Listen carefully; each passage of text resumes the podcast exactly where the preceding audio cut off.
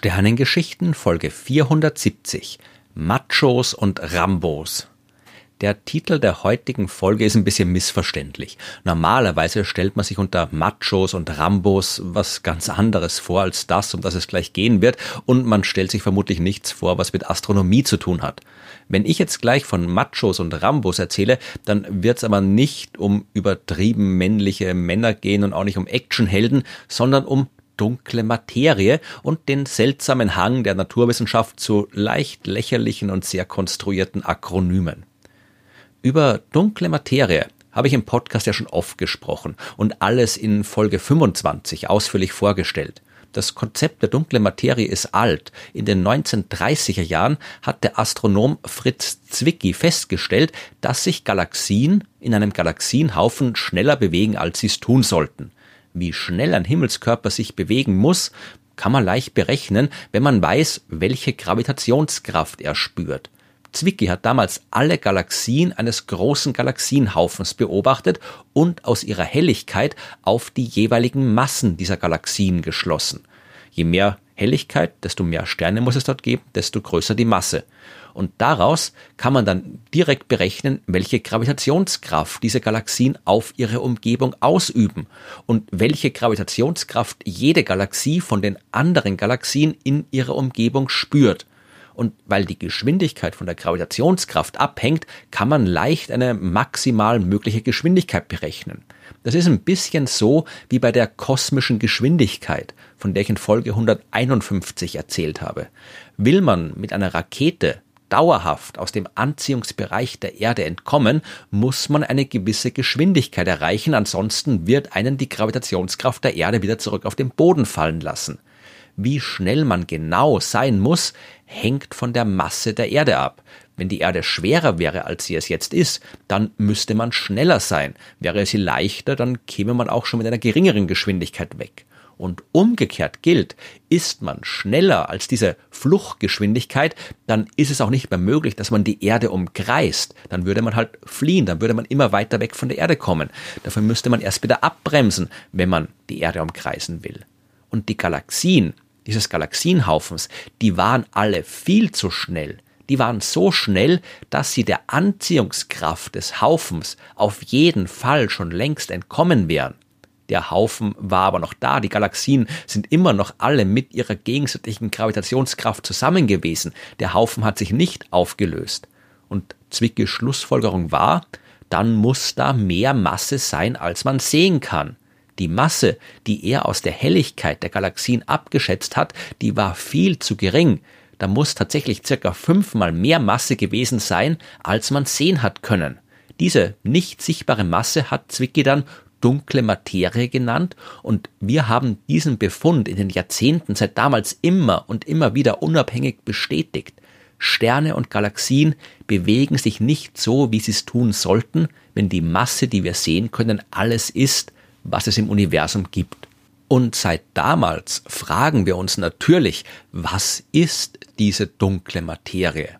Die erste und simpelste Idee ist natürlich, dass es sich bei der dunklen Materie buchstäblich um dunkle Materie handelt. Sterne leuchten, aber Planeten zum Beispiel tun das nicht. Schwarze Löcher leuchten nicht. Es gibt weiße Zwerge, die Überreste ehemaliger Sterne, die zwar noch ein bisschen leuchten, aber eben auch sehr klein und dadurch sehr schwer zu sehen sind. Es gibt braune Zwerge, also Himmelskörper, die zwar deutlich mehr Masse haben als ein Planet, aber immer noch zu wenig, als dass sie in ihrem Inneren eine Kernfusion wie bei einem echten Stern durchführen könnten und deswegen auch sehr dunkel sind. Es gibt Neutronensterne, auch Sternüberreste, noch kleiner als weiße Zwerge und auch schwer zu sehen. Vielleicht haben wir einfach sehr viel übersehen da draußen. Das wäre allerdings schon ein bisschen komisch. Im Vergleich zu einem Stern ist die Masse eines Planeten oder eines braunen Zwergs sehr gering, und wenn wir fünfmal mehr dunkle als normale Materie brauchen, dann müssten wir wirklich viele dieser dunklen Himmelskörper übersehen haben. Weiße Zwerge und schwarze Löcher, okay, die haben mehr Masse, die sind in der Hinsicht mit den Sternen vergleichbar, aber auch da bräuchte man dann fünfmal mehr als normale Sterne und äh, weiße Zwerge und schwarze Löcher, die entstehen ja auch nicht aus dem Nichts. Ein weißer Zwerg und ein schwarzes Loch, die haben ihr Leben ja als Stern begonnen und erst als der Stern die Kernfusion beendet hat, sind seine Reste zu einem weißen Zwerg oder bei größeren Sternen zu einem schwarzen Loch kollabiert. Hat's wirklich früher fünfmal mehr Sterne als heute gegeben, deren Überreste jetzt die dunkle Materie ausmachen? Das erscheint nicht sehr wahrscheinlich und ich sage später noch was dazu. Aber man kann die Beobachtungsdaten ja nicht einfach ignorieren. Irgendwas muss dafür verantwortlich sein, dass sich die Himmelskörper nicht so bewegen, wie sie es tun sollten. Dieses Irgendwas muss sich vor allem in den Außenbereichen einer Galaxie befinden. Auch das zeigen die Beobachtungsdaten. Die leuchtenden Sterne einer Galaxie, die, die wir sehen können, die sind in eine sehr viel größere Region eingebettet, die von der dunklen Materie dominiert wird. Diesen Außenbereich einer Galaxie, den nennt man auch Halo und jetzt sind wir schon fast bei den Machos angekommen. Vielleicht, so hat man sich gedacht, ist dieser Halo einer Galaxie voll mit massereichen, kompakten Himmelskörpern, also eben Planeten, braunen Zwergen, weißen Zwergen, Neutronensternen, schwarze Löcher. Das wären dann also massereiche astrophysikalische kompakte Halo-Objekte, auf Englisch Massive Astrophysical Compact Halo Objects oder als Akronym MACHO Machos. Jetzt ist es natürlich nicht sonderlich sinnvoll, wenn man die dunkle Materie durch etwas beschreibt, von dem man nicht weiß, ob es da ist oder nicht. Zu sagen, dass Machos die dunkle Materie ausmachen, ist eine Hypothese und keine Erklärung. Man müsste ausreichend viele Machos beobachten, um diese Hypothese zu bestätigen. Aber wenn sich die dunkle Materie so leicht beobachten lassen würde, hätten wir das ganze Problem ja gar nicht erst. Bevor wir schauen, wie das mit der Beobachtung von Machos funktioniert, schauen wir aber noch kurz auf die Alternativen. Es wäre natürlich prinzipiell möglich, dass die dunkle Materie gar keine Materie ist, sondern dass wir die Gravitationskraft falsch berechnet haben. Zum Beispiel, weil die Gravitation doch nicht exakt so wirkt, wie Albert Einstein und Isaac Newton uns das gesagt haben. Das ist die Behauptung der Modified Newtonian Dynamics Hypothese, die ich in Folge 351 ausführlich vorgestellt habe. Sehr viel spricht aber dafür, dass wir es tatsächlich mit irgendeiner Art von Materie zu tun haben, die wir bisher übersehen haben. Die muss jetzt aber nicht als dunkler Planet oder schwarzes Loch im All herumschwirren. Was wäre denn mit irgendwelchen gigantischen Wolken aus Gas oder Staub? Die leuchten ja auch nicht von selbst, oder? Ja und nein. So eine Wolke leuchtet eigentlich schon. Die Teilchen dort haben ja immer eine gewisse Temperatur und geben Wärmestrahlung ab. Und das kann man beobachten und das beobachtet man auch. Wir kennen sehr viele große Wolken zwischen den Sternen. Nur wenn es ein sehr, sehr kaltes Gas wäre, könnten wir es vielleicht übersehen haben. Aber so eine Wolke würde sich immer ein bisschen aufheizen, zum Beispiel durch die Strahlung der Sterne in der Umgebung und wäre dann deutlich besser sichtbar. Das funktioniert also nicht. Aber was, wenn es sich nicht einfach um dunkle Materie handelt, sondern um völlig andere Materie, um irgendwelche Teilchen, denen Licht völlig egal ist, Normale Materie heizt sich ja auf, wenn elektromagnetische Strahlung auf sie auftrifft. Die absorbiert die Strahlung oder sie reflektiert sie. Auf jeden Fall können wir sie dadurch prinzipiell sehen.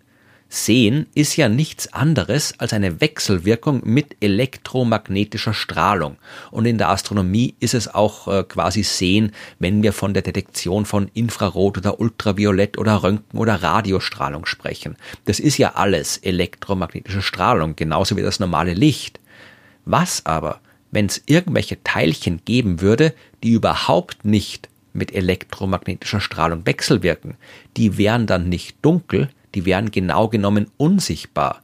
Wir würden sie überhaupt nur wahrnehmen können, wenn wir die Gravitationskraft spüren, die sie durch ihre Masse auf die Umgebung ausüben. Und äh, wenn sie die dunkle Materie erklären sollen, von der wir ja recht viel erklären müssen, da fehlt ja einiges, dann müssen diese Teilchen auch eine vergleichsweise große Masse haben. Solche Teilchen nennt man schwach wechselwirkende massereiche Teilchen, auf Englisch Weakly Interacting Massive Particles oder als Akronym W-I-M-P, WIMPs. Vermutlich hat sich irgendwer sehr lustig gefühlt, als man sich diese Bezeichnung ausgedacht hat. Machos um Wimps, ja, also der englische Begriff für Schwächling.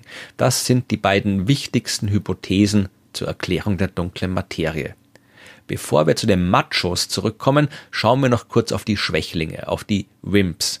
Das ist ja vorerst auch nur eine Hypothese mit einem komischen Akronym. Gibt's Hinweise, dass da draußen irgendwo wirklich Wimps sind? Ja, die gibt's. Neutrinos sind WIMPs. Die wechselwirken nicht über Elektromagnetismus, die sind also unsichtbar und wir müssen uns sehr, sehr anstrengen, sie nachzuweisen, wie ich in Folge 103 erzählt habe. Die Neutrinos sind also dunkle Materie, aber ihre Masse ist viel zu gering. Die dunkle Materie kann nicht vollständig aus Neutrinos bestehen, dafür gibt's zu wenig von denen.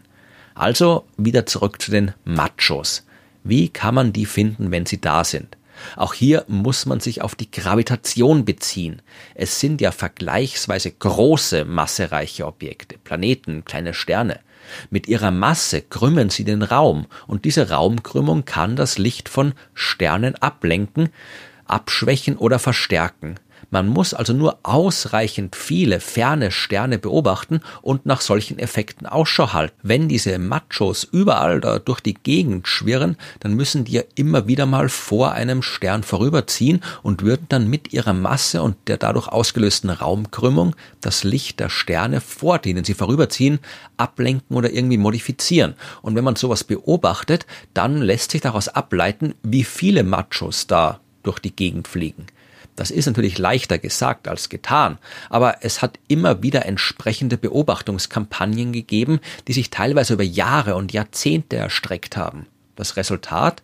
Jawohl, da draußen sind massereiche dunkle Objekte, da schwirren Planeten, braune Zwerge und so weiter rum, die wir bisher nicht gesehen haben, aber auch hier haben die Daten gezeigt, das sind, selbst wenn man es hochrechnet, viel zu wenige, als dass sie eine brauchbare Erklärung für die dunkle Materie sein könnten.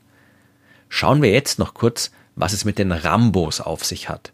Dabei handelt es sich um Robust Associations of Massive Baryonic Objects beziehungsweise robuste Ansammlungen massereicher baryonischer Objekte oder als Akronym RAMBO Rambo. Auch dieses Akronym ist selbstverständlich massiv konstruiert. Man hätte die Dinge auch irgendwie anders nennen können, wenn man es wollte.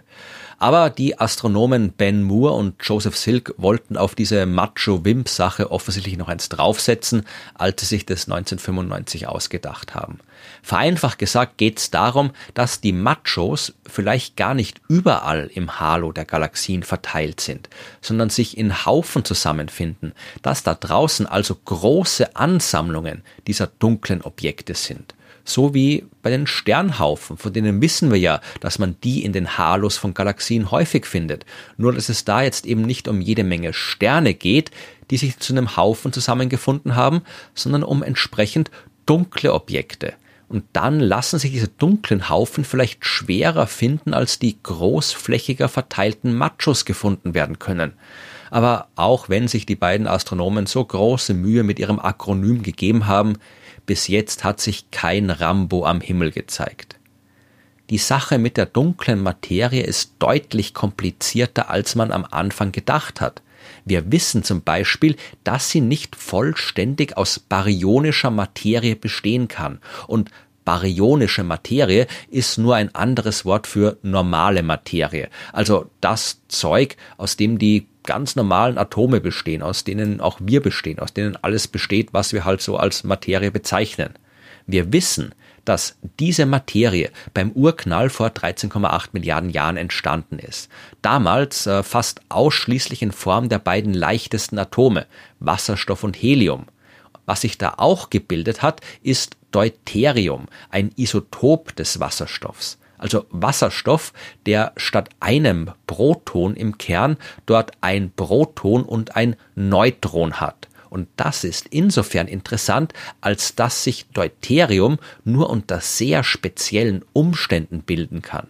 Nach dem Urknall sind jede Menge Protonen und Neutronen durch die Gegend gesaust, aber nur wenn die Umgebungstemperatur gerade richtig ist, können sich Proton und Neutron auch aneinander binden und Deuterium bilden, und das Universum ist nach dem Urknall sehr schnell abgekühlt. Zuerst war es zu heiß, danach war es zu kalt, und in dem kurzen Zeitraum dazwischen, in dem das Deuterium gebildet werden hat können, ist noch mehr passiert. Aus dem Deuterium kann nämlich durch weitere Fusion mit anderen Teilchen Helium entstehen. Wie effektiv das passiert, das hängt unter anderem stark von der Dichte ab. Also davon, wie viele Teilchen da insgesamt, ja, Deuterium, Neutronen, Protonen, alles, was das rumschwirrt, wie viele Teilchen insgesamt in einem bestimmten Stück Raum durch die Gegend fliegen. Je dichter, desto mehr Deuterium fusioniert zu Helium. Und auch hier gilt wieder, das Universum hat sich nach dem Urknall nicht nur abgekühlt, sondern sehr schnell ausgedehnt. Dadurch sinkt die Dichte und irgendwann hat das mit der Fusion nicht mehr geklappt. Was hat das alles jetzt mit der dunklen Materie zu tun? Naja, wir können aus Beobachtungsdaten ableiten, wie viel Deuterium heute noch so durchs Universum schwirrt. Daraus können wir bestimmen, wie viel damals nach dem Urknall übrig geblieben ist, als die Phase vorbei war, in der Deuterium zu Helium fusionieren hat können. Je mehr Deuterium übrig war, desto geringer muss die Dichte gewesen sein. Das ist wichtig, deswegen sage ich es nochmal. Aus der Menge an Deuterium, die wir beobachten, können wir ableiten, wie die Teilchendichte im frühen Universum gewesen sein muss. Wir können also quasi messen, wie viel normale Materie beim Urknall entstanden ist oder zumindest sehr gute Grenzen dafür angeben. Und das, was wir da messen, ist viel zu wenig. Das würde bei Weitem nicht reichen, dass daraus einerseits die ganzen Sterne und Galaxien entstehen, die wir sehen, und noch dazu die ganzen Machos, die wir nicht sehen können. Tatsächlich stimmen die Beobachtungsdaten recht gut überein. Bei der Beobachtung der Sterne und Galaxien und ihrer Bewegung fehlt uns in etwa genauso viel Materie, wie uns bei der Berechnung der Teilchendichte im frühen Universum fehlt. Oder anders gesagt, wenn wir die Menge an Materie hernehmen, die laut unseren Beobachtungsdaten im frühen Universum beim Urknall entstanden ist, dann reicht diese Materie im Wesentlichen gerade aus, um all das zu erzeugen, alle Sterne, alle Galaxien, die wir beobachten. Da war nichts mehr übrig, aus dem irgendwelche dunklen Objekte entstehen hätten können, irgendwelche Machos. Zwei unabhängige Nachweismethoden führen also zu der Erkenntnis, da ist Materie, die wir nicht sehen können, und die Daten sagen zusätzlich noch, es muss sich um Materie handeln, die anders ist als die normale Materie. Ein kleiner Teil der dunklen Materie, das wissen wir, besteht aus Neutrinos, also aus WIMPs. Ein weiterer kleiner Teil besteht aus Machos, also aus braunen Zwergenplaneten und so weiter, die irgendwo da draußen schwer sichtbar für uns rumschwirren. Aber der überwiegende Teil der dunklen Materie lässt sich dadurch nicht erklären. Machos fallen als einzige Erklärung raus. Die dafür nötige Menge an Materie ist beim Urknall nicht entstanden. Bleiben also noch die Wimps, WIMPs von einer Art, die wir bisher noch nicht nachweisen haben können. WIMPs, die keine Neutrinos sind. Irgendwelche anderen WIMPs mit sehr viel mehr Masse als die Neutrinos sie haben. Solche WIMPs haben wir aber noch nicht nachweisen können. Vielleicht ist es am Ende ja auch was ganz anderes. Sicher ist nur, was auch immer die dunkle Materie ist, die Astronomie wird sich dafür irgendwann ein absurdes Akronym ausdenken.